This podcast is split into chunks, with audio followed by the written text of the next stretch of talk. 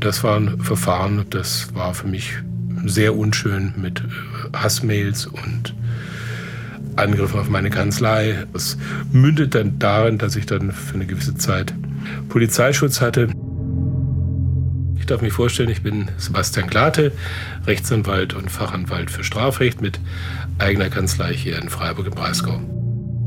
Der Strafverteidiger lebt davon, dass er auch, äh, auch wenn es noch so dürftig ist, was ihnen gegeben wird ja, bei der Strafzumessung. Mhm. Ich muss ja die Strafmilderungsgründe finden. Manchmal sage ich ganz salopp zu meiner Freundin, dass ich, dass ich mein Leben lang aus Scheiße Gold mache. Hi, ich bin Lisa Sophie und Reporterin bei Die Frage. In dieser Folge spreche ich mit jemandem, der in seinem Job jeden Tag mit Menschen zu tun hat, die schreckliche Dinge getan haben. Straftäter und Straftäterinnen. Sie haben Morde begangen, Sexualdelikte und Betrug. Wie kann Sebastian Glate trotzdem das Gute in ihnen sehen? Gibt es jemanden, den er nicht verteidigen würde? Und welchen Einfluss haben eigentlich Medien und True Crime Podcasts auf Gerichtsverfahren? Das ist die Frage, ein Podcast von Funk. Ich habe direkt zum Einstieg eine vielleicht etwas ungewöhnliche Frage. Mhm. Hören Sie True Crime? Nein. Warum nicht? Ich sag mal, also ich muss in mein Büro und wenn mir langweilig ist, nehme ich einen Aktenschrank und lese dies oder lese das.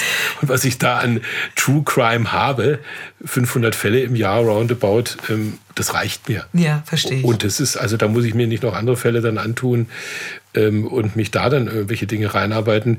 Das ist das eine und das, und das andere ist dann eben auch, dass ich dann wirklich ähm, sage, ich, es muss auch noch andere Dinge im Leben geben, denen ich auch noch Zeit und Raum und, und, und Herz und Seele vor allem ja. irgendwie gönnen und widmen möchte. Und Was zum Beispiel?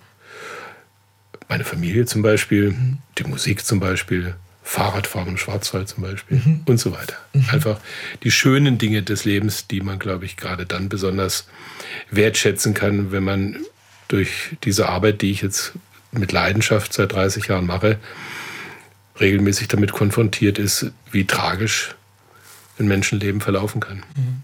Das glaube ich. Was halten Sie denn von True Crime?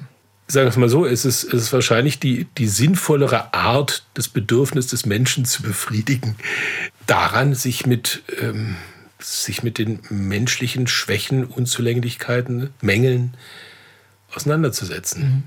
Und da scheint ein großes Bedürfnis zu sein in dem Bereich. Anders kann ich es mir nicht erklären, dass ähm, all das, was ich so nach 22 Uhr im Fernsehen, wenn ich mich im Hotel dann durchzeppe durch die Kanäle, jeder, jeder zweite Beitrag ist, ist, ist, irgendwas mit Polizei und Verbrechen und, und äh, ja. irgendwie. Ja, ja. ja, das ist schon aber schon immer so. Also ja, ja, das die ist Menschen eben, haben also, schon immer da ein sehr großes Bedürfnis, Gefallen dran an solchen Fällen. Ja, weil, weil jede Straftat, das ist so meine ganz persönliche ähm, Sicht der Dinge, äh, natürlich unglaubliche Projektionsfläche bietet. Mhm. Ja, also Sie können eigene Unzulänglichkeiten, Mängel und äh, Schwächen oder vielleicht auch irgendwie Gesinnungen oder vielleicht geheime Triebe und, und irgendwelche sonstigen Dinge, die sie nicht ausagieren und die sie schön drin lassen im Kämmerchen, die können sie wunderbar ähm, in den Bereichen, wo andere dann Verbrechen begehen, die können sie da ausleben. Warum haben Sie sich dafür entschieden, damals überhaupt Täter zu verteidigen? Man kann ja auch auf die andere Seite gehen, sozusagen, Staatsanwalt werden? Im Stuttgart der 70er Jahre, in den Zeiten des, der RAF-Prozesse. Mhm. Ich war damals Chefredakteur von, der, von einer Schülerzeitung in einem humanistischen Gymnasium und habe diese Schülerzeitung in einer Druckerei drucken lassen, bei der Sympathisanten aus der RAF-Szene damals ihre Flugblätter gedruckt haben. Und bei einer Durchsuchung der Druckerei wurden dann also unsere Schülerzeitungswerke dann auch beschlagt haben. Und das hat dann Wellen nach sich gezogen, wo ich dann einfach gesagt habe, ich bin kleiner Gymnasiast, der nichts Böses macht. Und eigentlich nur bin da irgendwie zufällig da reinkommen und habe da wirklich Situationen gehabt, wo ich eine solche Ohnmacht gegenüber der Staatsmacht empfunden habe, das hat mich so tief geprägt, wo ich wirklich gemerkt habe, ich stecke da plötzlich in Sachen drin, Verdächtigungen drin, wo ich sage, Moment, stopp, das geht mir zu weit. Oder auch als, äh, als Langhaariger mit dem Auto aus französischer Produktion unterwegs sein, in jeder Polizeikontrolle ein, zwei Stunden festgehalten werden, bis alles durch ist und alles. Das war als junger Mann für mich eine Wahrnehmung der Staatsmacht, die mich wirklich ganz zentral geprägt hat und wo ich gedacht habe, nee, dieser Macht muss irgendwas entgegengesetzt werden. Und das ist ja auch das Wesen der Strafverteidigung, dass sie diesem, diesem wirklich dieser mächtigen Institution der Strafverfolgung etwas entgegensetzen.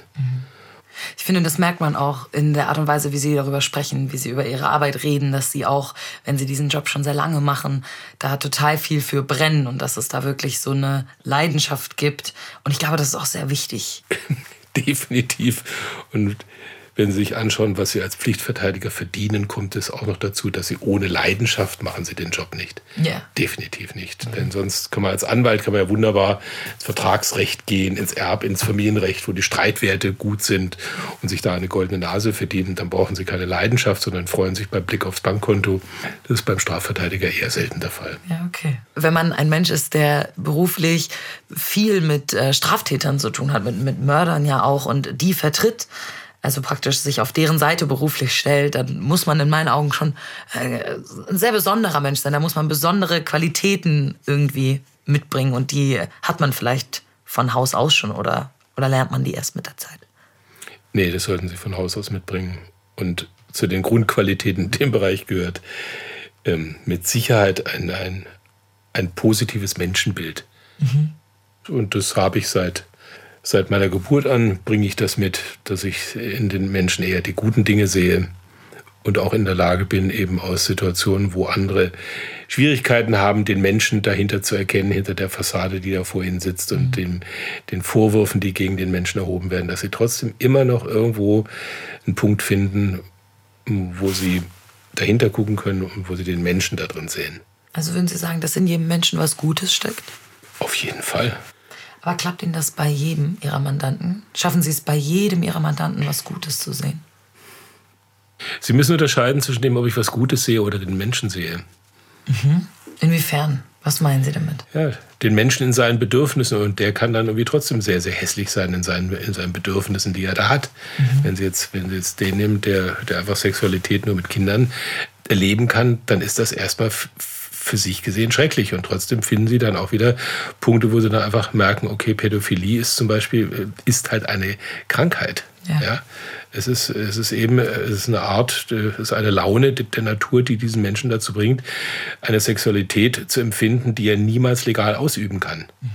Ja, also egal wie sie es drehen und, und wenden, es gibt immer irgendwo Aspekte, meistens finden sie die Aspekte in Biografien. Ja, wenn Sie jemanden vor sich haben, der, der schreckliche Dinge gemacht hat und Sie gehen in eine Biografie rein und, setzen sich damit wirklich auseinander, dann erkennen Sie sehr, sehr schnell eigentlich, dass das eine Kette ist, die schon weit vor ihm begonnen hat, ja, wo einfach Dinge weitergegeben werden durch die Generationen hinweg, die dann in ihm wiederum plötzlich zum Ausbruch kommen und, und dazu führen, dass er das tut, was ihm dann zur Last gelegt wird. Und das zu erkennen, führt dann eigentlich meistens dazu, dass sie in, in jedem eigentlich über kurz oder lang finden sie etwas, wo sie eben sagen, äh, ja, da ist, da ist doch ein guter Anteil dabei. Das muss nicht ein Kern sein, aber es kann ein guter Anteil dabei mhm. sein, den sie finden und den man fördern und den man unterstützen könnte. Gibt es bei Ihnen Fälle, die Sie sich durchlesen und wo Sie direkt sagen, nein, den kann ich nicht annehmen, den, den will ich nicht annehmen? Fälle aus dem rechten Spektrum lehne ich grundsätzlich ab. Aber warum? Also weil Sie ja an sich sagen, jeder Mensch hat das gleiche Recht auf Verteidigung. Genau, aber da bin ich einfach, ähm, ich hatte ja vorhin, vorhin erwähnt, ich bin in den 70er Jahren sozialisiert worden und mhm. wahrscheinlich irgendwo noch ein Rest Altipi ist drin. Den Luxus leiste ich mir. Mhm. Den Luxus leiste ich mir, weil ich aber sage, da gibt es auch genügend andere Kolleginnen und Kollegen. Da verstehe ich das nicht als, als Ehrensache, dass ich sowas mhm. mache. Aber bei den anderen Fällen, da differenziere ich nicht. Mhm. Wenn Sebastian Glate einen Fall annimmt, dann begibt er sich natürlich auch jedes Mal selber ins Schussfeld der Öffentlichkeit und der Medien. Oft ist bekannt, wer einen mutmaßlichen Täter oder Täterin vertritt. Und deswegen hat Glate auch schon Drohungen bekommen. Gab es auch mal einen Fall, wo Sie wirklich tunlichst vermieden haben oder auf gar keinen Fall wollten, dass die Medien darüber berichten, sich da einmischen? Die Sexualstraftäter und die Und die Täter, die sich an Kindern vergangen haben oder zum Nachteil von Kindern Sexualstraftaten begehen, wenn sie sowas verteidigen, haben sie eigentlich keine große Lust, dass es dann in irgendeiner Form mit ihrem Namen versehen mhm. in der Öffentlichkeit auftaucht. Ich mache die Arbeit und mache die auch seriös und gut und mit vollem Einsatz und kein Prozent weniger ernsthaft und intensiv als ein Fall, äh, wo ich mich, in, wo ich mich gerne reinarbeite. Mhm. Aber mein Interesse dann an einer breiten Medienöffentlichkeit, das ich da verteidigt habe, möglicherweise auch noch gut verteidigt habe, ist nachvollziehbar gering, weil ich einfach weiß, für solche Straftäter fehlt der breiteren Öffentlichkeit das Verständnis dafür, dass auch die einen Anspruch auf ein faires, rechtsstaatliches Verfahren haben. Mhm. Hatten Sie das dann schon mal, dass, wenn Sie so jemanden vertreten haben, Sie Hassnachrichten bekommen haben, wenn Ihr Name in dem Sinne auch mit genannt wurde? Ja, klar. Also dieser Dreisammord, Hussein K-Verfahren. Was ähm, genau ist da passiert bei dem Mord? Das war hier, ein paar Meter jetzt hier von der Redaktion entfernt, ähm, ist ja die, eine junge Studentin auf ihrem Heimweg nachts überfallen, vergewaltigt und ermordet worden. Der Tatverdächtige und Verurteilte Hussein K. war jemand, dem die Öffentlichkeit einfach kein Recht mehr zugebilligt hat auf eine Verteidigung. Sondern da war einfach das Maß der Wut und ähm, der Vergeltungs, des Vergeltungswillens einfach so groß, dass da war eine normale Diskussion darüber gar nicht mehr möglich. Und das war ein Verfahren, das war für mich sehr unschön mit Hassmails und Angriffen auf meine Kanzlei und persönlichen Bedrohungen und so weiter. Es mündet dann darin, dass ich dann für eine gewisse Zeit Polizeischutz hatte.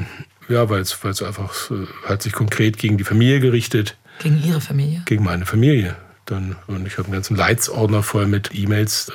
Ich habe dann meiner Mitarbeiterin gesagt, weil die täglich aufgeschlagen sind, ich will es nicht mehr lesen, abheften. Wir sind immer zur Polizei, jeden Tag äh, Strafanzeige erstattet. Und ja. immer in einigen Fällen haben wir auch tatsächlich Täter ermittelt, die diese Mails in die Welt gesetzt haben. Aber das war ein Verfahren, wo es also ganz konkret gegen den Verteidiger ging. Mhm. Als Sie eben gesagt haben, Angriffe gegen die Kanzlei, sind dann Leute bei Ihnen in die Kanzlei gekommen? Oder? Nö, nö, das war Sachbeschädigung. Einfach nachts Farbschmierereien, Schlösser verklebt mit Sekundenkleber, Riesenschaden entstanden. Mhm. Code im Briefkasten, also Geschichten. Wie ging es Ihnen zu dieser Zeit? Scheiße. Ja. Einfach scheiße. Das war, das war wie ein Verfahren, das, das, also da, wenn ich da im Nachhinein drauf schaue, sage ich mir auch, das war, war wirklich der negative Höhepunkt in meiner Verteidigerarbeit. Warum war denn diese ganze Situation so aufgeheizt? Warum war die Öffentlichkeit so sehr gegen Hussein K. Also ich meine, ich verstehe das, der hat eine junge Frau vergewaltigt, ermordet, schon klar, aber warum war das gerade bei ihm so viel krasser, als das vielleicht bei anderen Leuten gewesen wäre? Die Tat war 2016 auf dem Höhepunkt der Flüchtlingswelle. Mhm. Und Hussein K. ist, wie wir dem Namen schon entnehmen können, Afghane, mhm. afghanischer Flüchtling und kam hierher und war damit eigentlich schon, schon per se in einer Situation, wo man ihm nicht zugebilligt hat, dass er in einem solchen Verfahren tatsächlich einen Anspruch auf ein faires Verfahren hat, das war mit Sicherheit etwas, was geprägt war von der allgemeinen politischen Stimmung damals in Deutschland 2016, 2017, was man auch sehr schön daran erkennen konnte, dass die AfD dann zu Beginn des Prozesses Dienstag, den 7. September 2017 vor dem Gericht demonstriert hat. Die AfD. AfD mit, mit einem schönen, großen, meterlangen Spruchband, wo drauf stand, schützt deutsche Frauen. Das war ein komplett aufgeheiztes Klima. Mhm. Sehr ähm, politisch dann auch. Ne? Sehr politisch und daher auch dann dieses unglaubliche Maß an, an, äh, an Hass und Wut, was sich da entladen mhm. hat. Ich würde ihn aber wieder machen, den Prozess, also die Verteidigung. Ich würde es wieder machen. Warum? Trotzdem.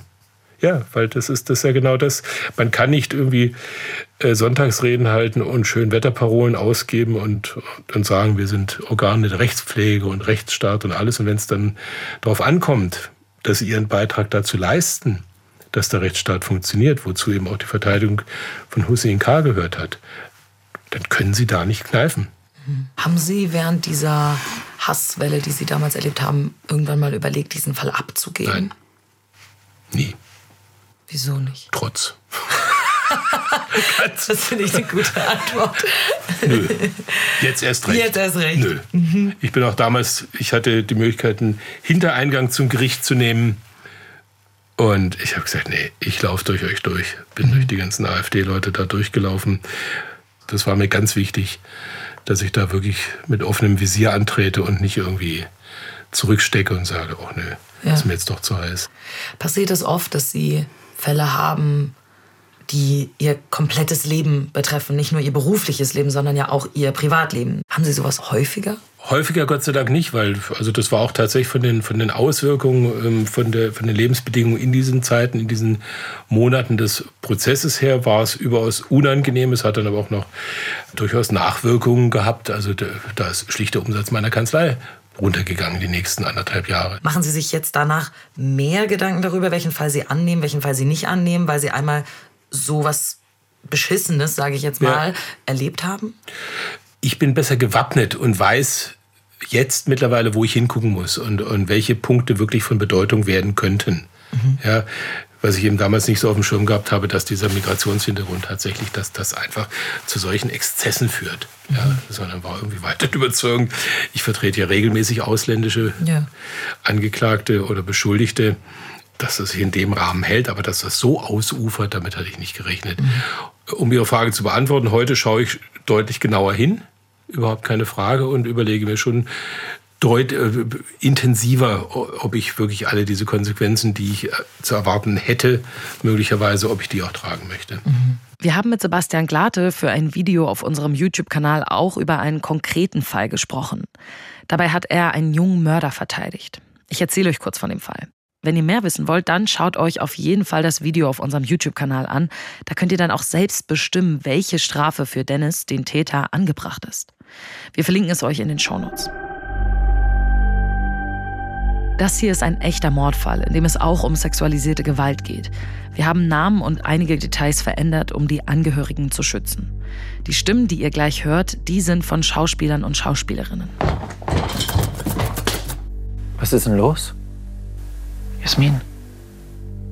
Er hat mich einfach angefasst. Es ist der 16. Mai 2016. Dennis und sein Vater sitzen abends gemeinsam am Küchentisch. Der eine liest Zeitungen, der andere hängt am Handy. Plötzlich öffnet sich die Tür und Jasmin stürmt in den Raum. Sie ist die Schwester von Dennis. Er hat mich hinter sich hergezogen, auf das Feld. Dann hat er mir die Klamotten vom Körper gerissen und. Ich fühle mich einfach so schmutzig. Jasmin, ich verstehe nicht. Was hat er getan? Er hat sie vergewaltigt, dieses Arschloch. Dennis ist gerade mal 19 und er liebt seine Schwester über alles. Wir hatten immer eine total krasse Bindung und haben bei egal was immer zusammengehalten. Ich bin sowas wie sein großes Vorbild. Und wir sind wie beste Freunde. Aber ich spüre auch seine Wut. Sie ist so stark, dass sie mir manchmal Angst macht. Wer? Jasmin, sag mir, wer das war. Sie kennt den Typen. Er war mal mit ihr in der Schule. Julian. Dennis ist am Boden. Die Familie geht sofort zur Polizei. Um kurz vor Mitternacht wird die Anzeige aufgenommen und dann heißt es erstmal warten. Es ergeht Haftbefehl. Die Polizei sucht verdeckt nach Julian. Dieser Scheißkerl hat ihr ganzes verficktes Leben zerstört. Und was macht die Polizei? Nichts. Die machen nichts. Man muss was ist, was ist, wenn der Kerl sie wieder anfasst? Der ist doch gefährlich. Die, die, die müssen ihn finden und, und ihn zur Rechenschaft ziehen. Gerade mal 24 Stunden später. Die Polizei hat Julian noch nicht gefunden und sucht weiter. Dennis geht das aber nicht schnell genug und er trifft eine Entscheidung. Ich kann das nicht mehr. Eine Entscheidung, die das Leben von einem Menschen beenden und seins für immer verändern wird. Den mache ich fertig. Dennis findet Julian mit Hilfe von seinem besten Kumpel auf Social Media und sie entscheiden sich, ihm eine Falle zu stellen. Was geht? Yo, Bro, pass auf, wir haben ihn. Ein Kumpel von mir, der hat ihn auf Instagram. Das heißt, wir kommen an ihn ran. Die Frage ist nur, wie, wie schaffen wir es, ihn zu treffen? Mit Sebastian Glate wollte ich in dieser Folge aber nicht nochmal über den Fall selbst sprechen, sondern vor allem über die Berichterstattung der Medien. Denn die haben in der öffentlichen Meinung eine riesige Rolle gespielt. Wie war denn so anfänglich, als dieser Fall an die Öffentlichkeit gelangt ist, die Medienberichterstattung über diesen Fall? Was war so der Tenor? Können Sie sich noch daran erinnern? Da kann ich mich sehr gut daran erinnern, weil der Tenor war am Anfang so, dass ich, ähm, nachdem äh, das natürlich die Familie und mein Mandant auch mitbekommen haben, sehr euphorisch war. Warum haben Sie den Dennis so gefeiert? Weil er etwas geschafft hat, was, was eine Polizei, die hier gut organisiert sein muss und gut organisiert ist, mit allen den Möglichkeiten, die die Strafprozessordnung hergibt, etwas geschafft hat, der Dennis, was diese Polizei nicht geschafft hat. Nämlich den Tatverdächtigen, des Tatverdächtigen habhaft zu werden. Dennis hat ja mit Hilfe anderer das spätere Opfer in einen Hinterhalt gelockt und der Vorwurf, der immer im Raum stand, war an die Polizei gerichtet. Und das war auch ein Thema im Prozess, ähm, dass es erklärungsbedürftig zumindest war, warum junge Männer im Alter zwischen 17 und, glaube 25 Jahren etwas schaffen, was ein Polizeiapparat nicht schafft. Dass da großes Verständnis für Dennis entwickelt wurde, der die Sache dann selber in die Hand genommen hat und, und tatkräftig wurde, das war nicht so der Fokus, äh, der da eingestellt wurde und der aus meiner Sicht natürlich nur einen ganz kleinen Teil des äh, Falls erfasst hat, wobei es natürlich schon eine tragische Hypothese war, sich zu fragen, was wäre, wenn die Polizei erfolgreich gewesen wäre. Wie ging es denn Jasmin, also der Schwester von Dennis, damit? Sie war ja ähm, diejenige, die zu ihrer Familie gekommen ist, gesagt hat, ich wurde vergewaltigt. Wie ist sie damit umgegangen? Für sie war das natürlich eine sehr zwiespältige Angelegenheit, weil sie sich natürlich mitverantwortlich gefühlt hat dafür, was dann alles geschehen ist. Sie hat sehr gelitten darunter, was es ausgelöst hat bei Bruder und Vater, die dann in ein solches Verfahren involviert waren. Auf der anderen Seite, und das muss man wirklich auch noch im Nachhinein sehr, sehr kritisch ähm, nochmal anmerken, war natürlich ihre Rolle in der Öffentlichkeit problematisch, dass ähm, die Schwester ihre Geschichte an eine deutsche Illustrierte verkauft hat, während des Verfahrens. Und da also wirklich, ohne dass das irgendwie anonymisiert wurde, so dargestellt hat, dass so dieser Heldenstatus, der Dennis ja zugebilligt wurde von Teilen der Öffentlichkeit und auch vor allem von der Familie, nochmal bestärkt wurde. Das war so ein bisschen die Glorifizierung, die problematisch war. Wir haben den Artikel gefunden, den Glade gerade anspricht. Die Überschrift ist ein Zitat der Schwester. Ich kann es echt verstehen, er hat es für mich getan. Eine Woche ist inzwischen seit dem Moment vergangen, wo Jasmin ihrem Vater und Bruder in der Küche von dem Übergriff erzählt hat. Ich kann das nicht mehr. Dennis, sein Vater und der beste Kumpel von Dennis stehen spät abends an einem alten, verlassenen Bahnhof. Sie halten sich im Hintergrund und warten. Plötzlich taucht Julian auf. Er denkt, hier findet gleich ein illegaler Rave statt. Er freut sich auf eine gute Party, auf eine gute Zeit. Hab ich dich. Der Freund packt Julian von hinten. Der Vater schlägt ihm ins Gesicht und auf einmal steht da Dennis. Nichts als Wut und Hass in seinem Gesicht. In seiner Hand hält er ein Messer. Das ist für meine Schwester. Dennis sticht zu, wie im Wahn.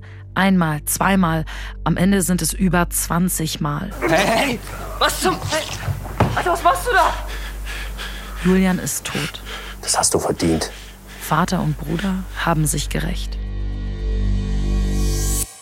Das heißt, die Öffentlichkeit und die Medien hatten Respekt für jemanden, der jemand anderen getötet hat. Das ist ja sehr selten eigentlich, oder? Es taucht halt immer dann auf, wenn der Betroffene ein vermeintlich schlüssiges und nachvollziehbares Motiv hat.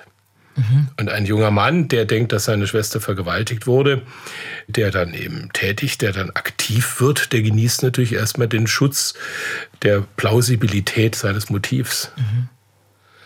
Und das ist heikel, denn es ist ja durchaus ein Aspekt, der später in einem solchen Strafverfahren von Bedeutung ist. Aber wir müssen uns erstmal darüber im Klaren sein und das auch wirklich akzeptieren, dass Selbstjustiz einfach ein nicht legitimes Mittel ist, was nicht zulässig ist, egal welche Motivation da dahinter steckt. Man muss sich da auch klar machen, auch Richter sind nur Menschen und eine mediale Berichterstattung vor einem Verfahren und während eines Verfahrens hat Einfluss auf Richter. Ja. Die können sich davon nicht freimachen. Und äh, in einem solchen Fall, wo, wo ähm, in der Öffentlichkeit zumindest am Anfang dem Angeklagten ein großes Wohlwollen entgegenschlägt. Ein solches Verfahren birgt natürlich auch die Gefahr, dass die Gerichte dann eher gegensteuern wollen. Mhm. So nach dem Motto, wir lassen uns nicht hier von der, von der wohlwollenden Meinung oder von der Unterstützung oder von der Sicht der Öffentlichkeit leiten, sondern im Gegenteil, wir müssen hier äh, ganz klar eine Gegenposition aufmachen. Ja. Und eine Gegenposition hieß halt in dem Fall dann eben überhaupt kein Verständnis dafür oder weniger Verständnis dafür zu haben, ja. als das in der Öffentlichkeit war. Haben Sie gemerkt, dass das Auswirkungen hatte bei Dennis selber, bei Ihrem Mandanten? Ja, natürlich. Es gab in den Social Media gab es Chats und Gruppen und Foren.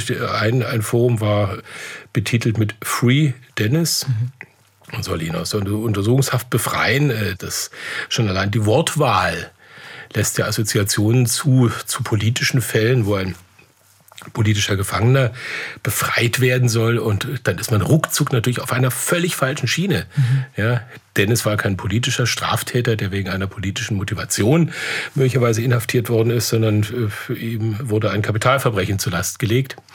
Und das in der Öffentlichkeit gut zu heißen, äh, war natürlich hoch heikel, hat aber gleichwohl auf, auf Dennis einen erheblichen Einfluss gehabt, der sich darin bestärkt sah in der Richtigkeit seines Tuns hat sich einer vermeintlichen Unterstützung versichert, die es so nicht geben konnte und aus meiner Sicht auch nicht geben durfte. Diese Foren wurden dann teilweise von der Staatsanwaltschaft wirklich auch geschlossen. Da ähm, musste die Polizei aktiv werden, weil eine ja, antizipierte Rechtfertigung eines Kapitalverbrechens kann natürlich nicht geduldet werden. Diese Foren, von denen Sebastian Glate da spricht, findet man nicht mehr im Internet. Aber unter dem Hashtag kann man auf Facebook immer noch Nachrichten wie diese hier lesen. Ehrenmann. Er kann stolz auf sich sein, er hat das Richtige getan. Hoffentlich kommt er bald frei. Lieber ein paar Jahre im Knast mit einem reinen Gewissen. So sollte jeder Bruder reagieren. Je mehr wir aber ins Detail eingestiegen sind und je mehr dann eigentlich über die ganze Vorgehensweise bekannt wurde, über das ähm, planerische Vorgehen und so weiter, das gemeinsame Vorgehen auch der Mitangeklagten und so weiter, umso mehr wendete sich das Blatt zum Nachteil meines Mandanten. Im Laufe des Verfahrens wurde die Berichterstattung dann komplett anders Inwiefern und richtete sich dann gegen meinen Mandanten und seinen mhm. Vater.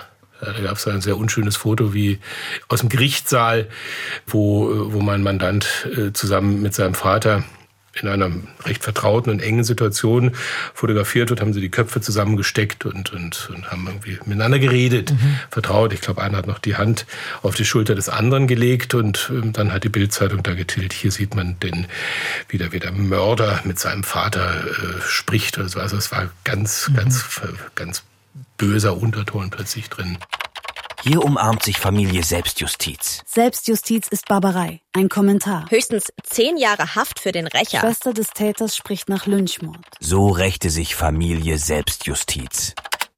Was hat das denn dann mit Dennis und seinem Vater gemacht? Ich meine, vorher ist die Öffentlichkeit total pro einem selbst und, und feiert einen vielleicht sogar für die Tat und dann auf einmal sind sie so extrem dagegen.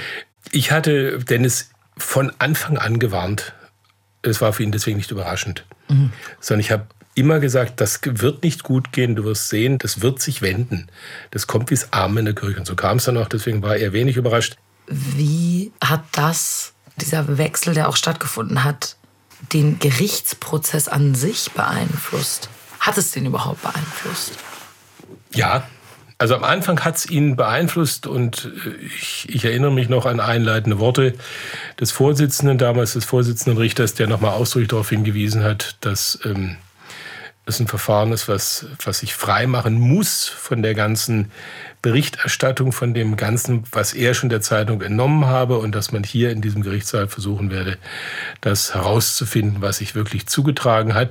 Das war ihm bewusst, wobei ich jetzt gerade bei diesem Vorsitzenden meine Hand dafür ins Feuer legen könnte, dass er in seiner Art und wie ich ihn auch seit Jahren kennengelernt hatte und auch weiter kenne, ähm, dass er da relativ stabil ist gegen, gegen solche Einflüsse. Das ist nicht immer der Fall.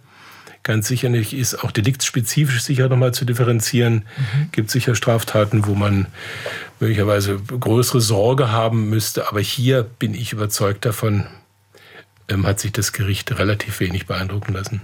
Das Gericht hat am Ende ein Urteil im Fall Dennis gefällt. Wie das genau ausgefallen ist, das seht ihr in unserem Film auf YouTube. Ich wollte mit Ihnen gerne noch über Berichterstattung von Fällen sprechen, die schon vergangen sind, so mhm. wie wir. Wir sprechen ja jetzt auch über einen Fall, der ist schon ein paar Jahre her, der ist schon abgeschlossen. Und es gibt ja in den letzten Jahren in Deutschland eine riesengroße True Crime Welle. Also es gibt ja True Crime Podcasts noch und nöcher und ne, also Fälle, die in der realen Welt passiert sind und dann in den Medien Jahre später, Jahrzehnte später teilweise nochmal wieder aufgegriffen werden. Können diese, können, kann diese Art von Berichterstattung für die Angehörigen auch Jahre später noch ein Problem werden. Na klar, definitiv. Inwiefern? Also eine Retraumatisierung ähm, ist ja, ist ja ein, ein bekanntes Phänomen. Und das ist immer die Frage des Triggers, den Sie haben, den Sie brauchen, damit eine solche Retraumatisierung kommen kann. Nehmen Sie einfach nur den Fall, dass Angehörige nicht das Glück haben oder nicht die Bereitschaft haben, wirklich aufzuarbeiten, was passiert ist. Ähm, ich behaupte weiterhin, dass neun von zehn Menschen, die traumatischen Erlebnissen ausgesetzt waren, das bekannte Prinzip oder die, die übliche Lösungsmöglichkeit wählen, nämlich einfach Deckel auf, Trauma rein und Deckel zu und mhm. hoffen, dass der Deckel hält. So ein bisschen rumschweißen und zu und weg in eine tiefe Grube. Das ist eigentlich die übliche Form, wie Menschen in aller Nachvollziehbarkeit mit Traumatisierung umgehen wir wissen, und es gibt mittlerweile Möglichkeiten, mit Traumatisierung anders umzugehen, sich vor allem professioneller Hilfe zu vergewissern und das dann wirklich zu verarbeiten. Wenn Sie das erste, die erste Lösungsmöglichkeit, die keine ist, wenn Sie die gewählt haben, und das kocht später dann wieder auf durch, ein, ähm, durch eine Berichterstattung, durch einen Podcast oder wie auch immer, True Crime. Und Sie werden damit wieder konfrontiert und das führt dazu, dass sie merken, sie haben es nur weggesteckt, aber nicht verarbeitet, dann kann das zu ganz großen Problemen führen. Gar keine Frage. Mhm. Wir haben uns im Vorfeld zu dieser Folge und zu unserem YouTube-Video auch einige Gedanken darüber gemacht, ob und wie es in Ordnung ist, diesen Fall zu erzählen. Gerade wo wir jetzt mit Sebastian Glate auch darüber gesprochen haben, dass True Crime-Erzählungen auch weiterhin Auswirkungen auf die TäterInnen, Opfer und Angehörige haben können. Wir haben uns am Ende entschieden, diesen Fall zu erzählen. Dafür haben wir Menschen stark anonymisiert, die Orte verändert und keine Originalaufnahmen gezeigt und keine Interviewschnipsel der Beteiligten verwendet. Und wir wollen auch nicht einfach diesen Fall nacherzählen, sondern vor allem eine Diskussion anstoßen. Und dafür hat auch Sebastian Glate nochmal darüber mit uns gesprochen. Warum genau war es Ihnen wichtig, nochmal über diesen Fall zu sprechen? Der ist ja als, als sogenannter Ehrenmord hier in die, in die Justizgeschichte eingegangen. Und er war einfach deswegen so für mich interessant, weil, weil es einer der schönen Fälle ist, wo sie mit dem Mandanten einfach eine tolle Zusammenarbeit haben und wo auch wirklich, wo ich gemerkt habe, dass ich viel, viel mehr als sonst bewegen kann, wenn es gut funktioniert. Und ich im Nachhinein dann auch noch sehe, dass die ganze Arbeit von Erfolg gekrönt war, in der Form, dass Dennis jetzt mittlerweile ein, äh, ein gutes Leben führt, integriertes Leben, ein bürgerliches Leben, arbeitet, Familie hat und so weiter. Das sind natürlich alles Dinge, die sie, die diesen Fall für mich auch in der Retrospektive als einen Fall darstellen, über den ich natürlich gerne spreche, weil er so eigentlich alle Elemente enthält, die meine Arbeit spannend und dann im Ergebnis auch durchaus manchmal schön machen können. Danke euch fürs Zuhören. Vergesst nicht, diesen Podcast zu abonnieren und lasst auch gerne bei Spotify im Kommentarfeld Feedback zu dieser Folge da. Und zum Schluss haben wir noch einen Podcast-Tipp für euch. Und zwar von Süchtig nach Alles. Host Hubi Koch hat selbst mit Süchten zu kämpfen und trifft auf Menschen, die ebenfalls süchtig sind. Zum Beispiel nach Arbeit. Oft würde ich mir einfach wünschen, wirklich, dass ich irgendwie keinen Schlaf bräuchte oder dass ich, äh, dass es mich zweimal gibt. So. Ruby kratzte selbst schon dreimal am Burnout. In der Folge Süchtig nach Arbeit, Konto voll, Seele im Arsch reflektiert er zusammen mit dem Künstler, Labelchef und Unternehmer Yassin sowie der Vertrieblerin Lina, die jede Woche mindestens 70 Stunden arbeitet. Hustle Culture und Workaholic Lifestyle. Hören könnt ihr süchtig nach alles exklusiv in der ARD Audiothek. Ab kommender Woche dann auch mit ganz neuen Folgen. Die Frage ist ein Podcast von Funk, von ARD und ZDF. Ich bin Lisa Sophie Scheurel, Autorin in dieser Folge Luisa Gruber und Amelie Hörger. Redaktion Theresa Fries und Patrick Abele. Produktion Matthias Sautier. Das Sounddesign kommt von Benedikt Wiesmeier und Enno Rangnick. Und die Grafik von Antonia Dengler und Bianca Taube. Die Funk-Podcast-Empfehlung. Da waren Nazis und die haben geschrien. Wir mussten schnell aus dem Zug aussteigen und da waren Männer von der Wehrmacht mit großen Hunden. Das ist die Stimme von Irene. Um sie geht es hier. Als die Nationalsozialisten die Macht übernehmen, ist Irene noch ein kleines Mädchen. Bald wird es für Jüdinnen und Juden in Deutschland gefährlich. Und Irene muss mit ihrer Familie nach Amsterdam fliehen. Aber dann erobern deutsche Truppen die Niederlande.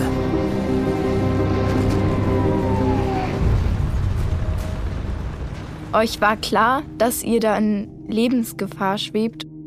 Es wird immer schlimmer. Irene, hattest du Todesangst? Hallo. Hallo. Hallo. Hallo. Ja, der Mikrofon ist jetzt an. Hört ihr mich? Ja. Ja. Ich sehe euch alle. Ich bin Ida. Ich bin Lanneke. Ich bin Mathilda. Ich bin Miller. In unserem Podcast sprechen vier Schülerinnen mit Irene, die heute in den USA lebt, über ihre Erfahrungen während des Holocaust. Sechs Millionen Juden können nicht darüber sprechen, sie können nie darüber sprechen. Und es ist für mich eine Pflicht, das zu erzählen. Irene erzählt von Freunden, die verschwinden, von Ausgrenzung, von der Verfolgung und vom Konzentrationslager, von Hoffnung und von Freiheit. Von der Minute, dass wir in Bergen-Belsen angekommen sind, war es nur Angst. Und hattet ihr noch eine Hoffnung, doch noch rauszukommen? Es war der einzige Ziel, Überleben.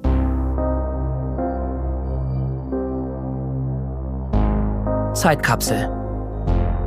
Irene, wie hast du den Holocaust überlebt? Danke, dass du diese Erinnerungen alle nochmal für uns ausbuddelst.